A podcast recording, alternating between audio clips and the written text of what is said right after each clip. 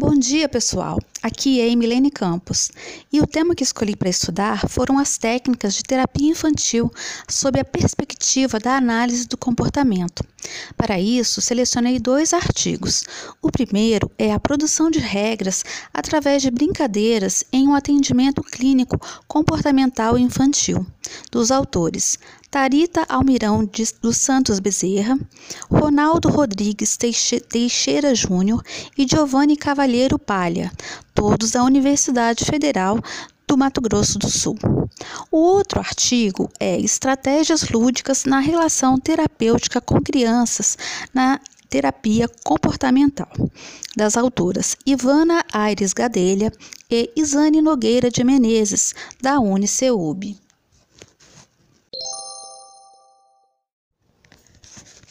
Fundamentação teórica. A psicoterapia comportamental infantil se consolidou na década de 60.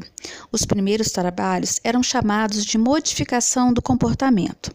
O terapeuta preparava a intervenção com base na observação dos comportamentos da criança fora da clínica e unia os dados ao relato dos pais. Depois, os pais eram informados sobre como alterar os comportamentos dos filhos por meio da mudança dos seus próprios comportamentos. A criança não participava do processo. Essa forma de terapia infantil visava aplicar uma rigorosa tríplice contingência, Conte regra 2000. Por isso, a observação era feita fora da clínica. As intervenções ocorriam em comportamentos isolados para garantir o controle de variáveis. Apesar dos resultados rápidos, a falta de segurança na generalização e permanência dos resultados obtidos demonstrou a limitação dessa prática, e isso tornou-se uma das críticas à modificação do comportamento. Guedes, 1993. Na atualidade, a psicoterapia comportamental infantil é conhecida como TASSE, Terapia Analítico Comportamental Infantil. A TASSE considera como elemento de análise o padrão de interação familiar, a interação dos pais com os filhos, dos pais entre si e até mesmo dos pais com o terapeuta. Conte Regra 2000, Nico e Tomás 2007, Regra 2000. A TASSE considera ainda outras variáveis do contexto que podem dificultar a mudança de comportamento da criança. Na TASSE, os pais são geralmente atendidos junto com seus filhos. Isso permite a observação da interação e o treino de novas habilidades. Moura e Venturelli, 2004. Outra técnica usada é o atendimento fora do consultório. O objetivo nessas situações é complementar as observações e o relato verbal obtidos no atendimento clínico. Borges e Oliveira, 2007. A introdução de brincadeira nas práticas da TASSE se deu por meio da discussão dos conceitos de cunha comportamental e de classes de ordem superior. Algumas brincadeiras foram consideradas como os recursos dotados dessas características. Segundo Rosales Ruiz e Bayer, para ser uma cunha comportamental, a habilidade aprendida deve alterar a relação entre o organismo e o seu ambiente, de forma a permitir o contato com novas respostas, estímulos discriminativos ou consequências. Já as classes de ordem superior são operantes que emergiram sem a necessidade de passar por treino direto. Catânia, 1999.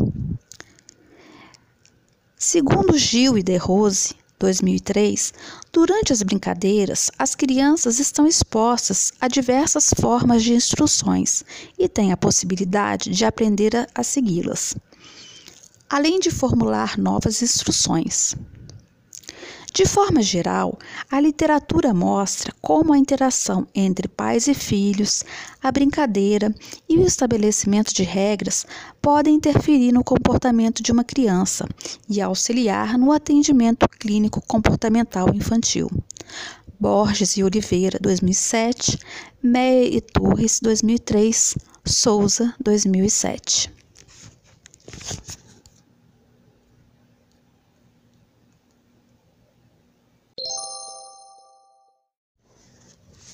Metodologia. Os dois artigos utilizam como metodologia a revisão bibliográfica sobre terapia comportamental infantil e exemplos de casos clínicos. Os artigos apresentam uma pesquisa consistente que embasa os argumentos apresentados. Alguns teóricos são citados com frequência. São eles: Anthony Charles Catania, Fátima Cristina de Souza Conte, Giovanna Delprete, Jaime Gomes Regra, Robert McMahon, Robert Kohlenberg e Mavis Tsai. A diferença entre os dois artigos é que um deles aborda um caso clínico de forma mais detalhada. É o artigo A produção de regras através de brincadeiras em um atendimento clínico comportamental infantil.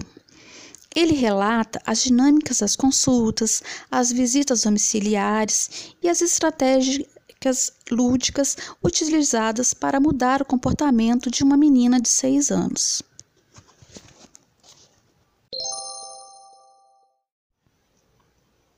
Resultados. Primeiro, vou apresentar os resultados do artigo A produção de regras através de brincadeiras em um atendimento clínico comportamental infantil. Esse artigo busca, por meio do relato de um caso clínico infantil, demonstrar como brincadeiras e jogos podem auxiliar na produção de regras e interferir em outros comportamentos de uma criança. O trabalho foi baseado nos registros dos atendimentos de uma menina de seis anos, chamado pelos autores de Kissela. Ela foi encaminhada ao consultório terapêutico pela mãe, por recomendação da escola onde ela estudava. O caso tinha como queixa principal o roubo. Porém, um estudo mais aprofundado do caso indicou que esse comportamento estava relacionado às dificuldades da menina de seis anos em relação ao seguimento generalizado de regras e a questões a dificuldades no estabelecimento de vínculo afetivo com a mãe. As intervenções foram conduzidas por meio de brincadeiras, jogos e treino em sessões das situações problemas com a mãe e a criança. Essas estratégias lúdicas tinham como objetivo a formação de novas regras e aumento da proximidade entre mãe e filha. Inicialmente, a criança ganhava prêmios por seguir as regras das brincadeiras, ou seja, o que Skinner chama de reforço arbitrário. Depois, esse controle de regras passou a ser feito pela maior atenção que ela recebia da mãe, ou seja, o que Skinner denomina de reforço natural. Após 41 sessões, observou-se a mudança em diversos operantes relacionados ao seguimento de regras da cliente, como, por exemplo, não trapacear nos jogos e maior qualidade na interação com a família. Por causa de todos os resultados obtidos, a terapeuta deu alta à cliente.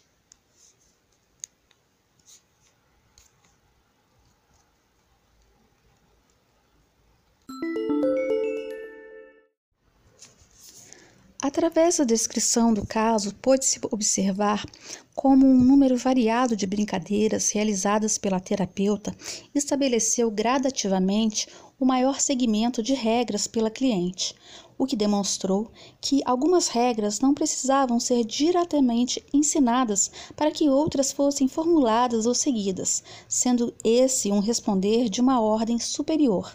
Catânia, 1999. Assim, o comportamento de roubar foi entendido como resultado do não seguimento generalizado de regras, derivado da dificuldade que a mãe tinha em reforçar comportamentos adequados e, ao mesmo tempo, colocar limites consistentes. A importância do, brincar como ferramenta na mudança do comportamento foi notada durante o atendimento, também porque nas semanas que a mãe relatava ter conseguido dar atenção à criança e brincar com ela, eram também as semanas que a menina obedecia às regras. Com isso, podemos notar a importância dos pais na TASSE, já que são parte fundamental do ambiente da criança. Elas adquirem padrões de comportamento essencialmente através da interação familiar. Gomide, 2004.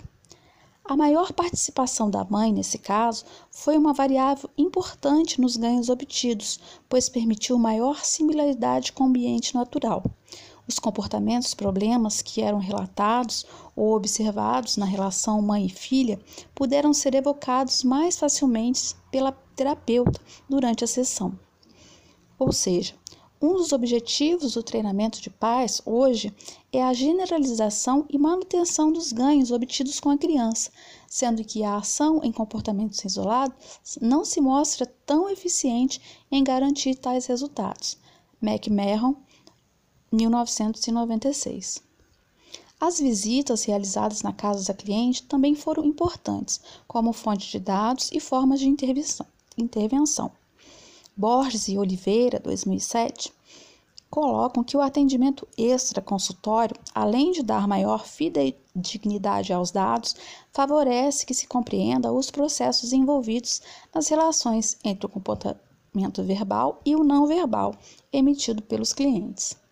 Delpret, 2011, discutiu como os treinos em sessão são importantes na formação de regras e autorregras que podem controlar o comportamento do cliente posteriormente fora da sessão. Como as mudanças do comportamento, Kisla, que no início do atendimento não tinha amigos, não dividia os brinquedos, é, quebrava coisas e gritava quando era contrariada, passou a se relacionar melhor com a mãe, ser mais afetuosa e a seguir as regras dentro de casa. Além disso, começou a participar das atividades na escola e, brinca, é, e brigar menos com o irmão. Além de melhorar sua sociabilidade e afetividade, pode ser observada também alteração no repertório de autocontrole da criança. Assim, grande parte das mudanças no comportamento da cliente podem ter se dado pelas brincadeiras realizadas pela terapeuta. Pode-se dizer também que a brincadeira teve função de cunha comportamental, quando, por exemplo, Kissel aprendeu a seguir as instruções de jogos sem emitir comportamentos como se levantar ou bater na mesa.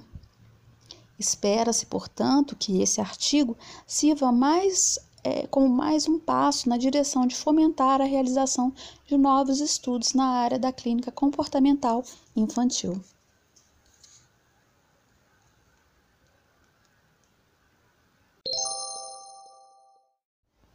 Agora vou comentar os resultados do artigo Estratégias lúdicas na relação terapêutica com crianças na terapia comportamental. A terapia comportamental infantil, TCI, utiliza jogos e brincadeiras e tem se mostrado uma área de atividade clínica que favorece a aquisição de comportamentos sociais importantes e a melhora nas interações sociais. Na TCI, a criança participa ativamente do processo terapêutico e, para obter os ganhos que a terapia fornece, elas frequentemente precisam de outras formas para expressar seus sentimentos, que não a verbal. Assim, os terapeutas precisam se apoiar em estratégias lúdicas, que incluem desenhar ou contar histórias, fantasiar, imaginar e interpretar situações, usar bonecos e jogos, pinturas, colagens, argila, massa plástica de modelagem, música e outros instrumentos que caracterizam uma situação natural para a criança e um ambiente livre de censura. O uso dessas atividades pelas autoras em sua prática clínica tem se mostrado úteis para favorecer a formação do vínculo com a criança, identificar os conceitos e as regras que governam seu comportamento. Também ajudam a verificar sua relação com pessoas dos ambientes em que a criança está inserida, identificar seus sentimentos em relação a si mesma, a determinadas pessoas e situações, treinar solução de problemas cotidianos e desenvolver habilidades sociais, autoconfiança, capacidade de concentração e de relaxamento. Assim, ao considerar a relação terapêutica com as crianças, o uso de estratégias lúdicas e as possibilidades de intervenção que fornecem, podemos verificar que o terapeuta comportamental infantil deve ser bastante criativo. Um mesmo jogo ou brinquedo pode ser utilizado com diversas funções, mas com o objetivo principal de criar um ambiente bastante reforçador para a criança.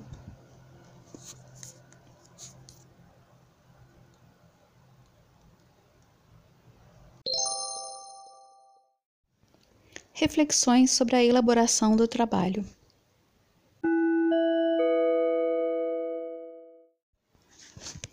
Foi um trabalho muito interessante de fazer, pois eu tinha curiosidade de saber como era realizada a terapia infantil sob a perspectiva da análise do comportamento.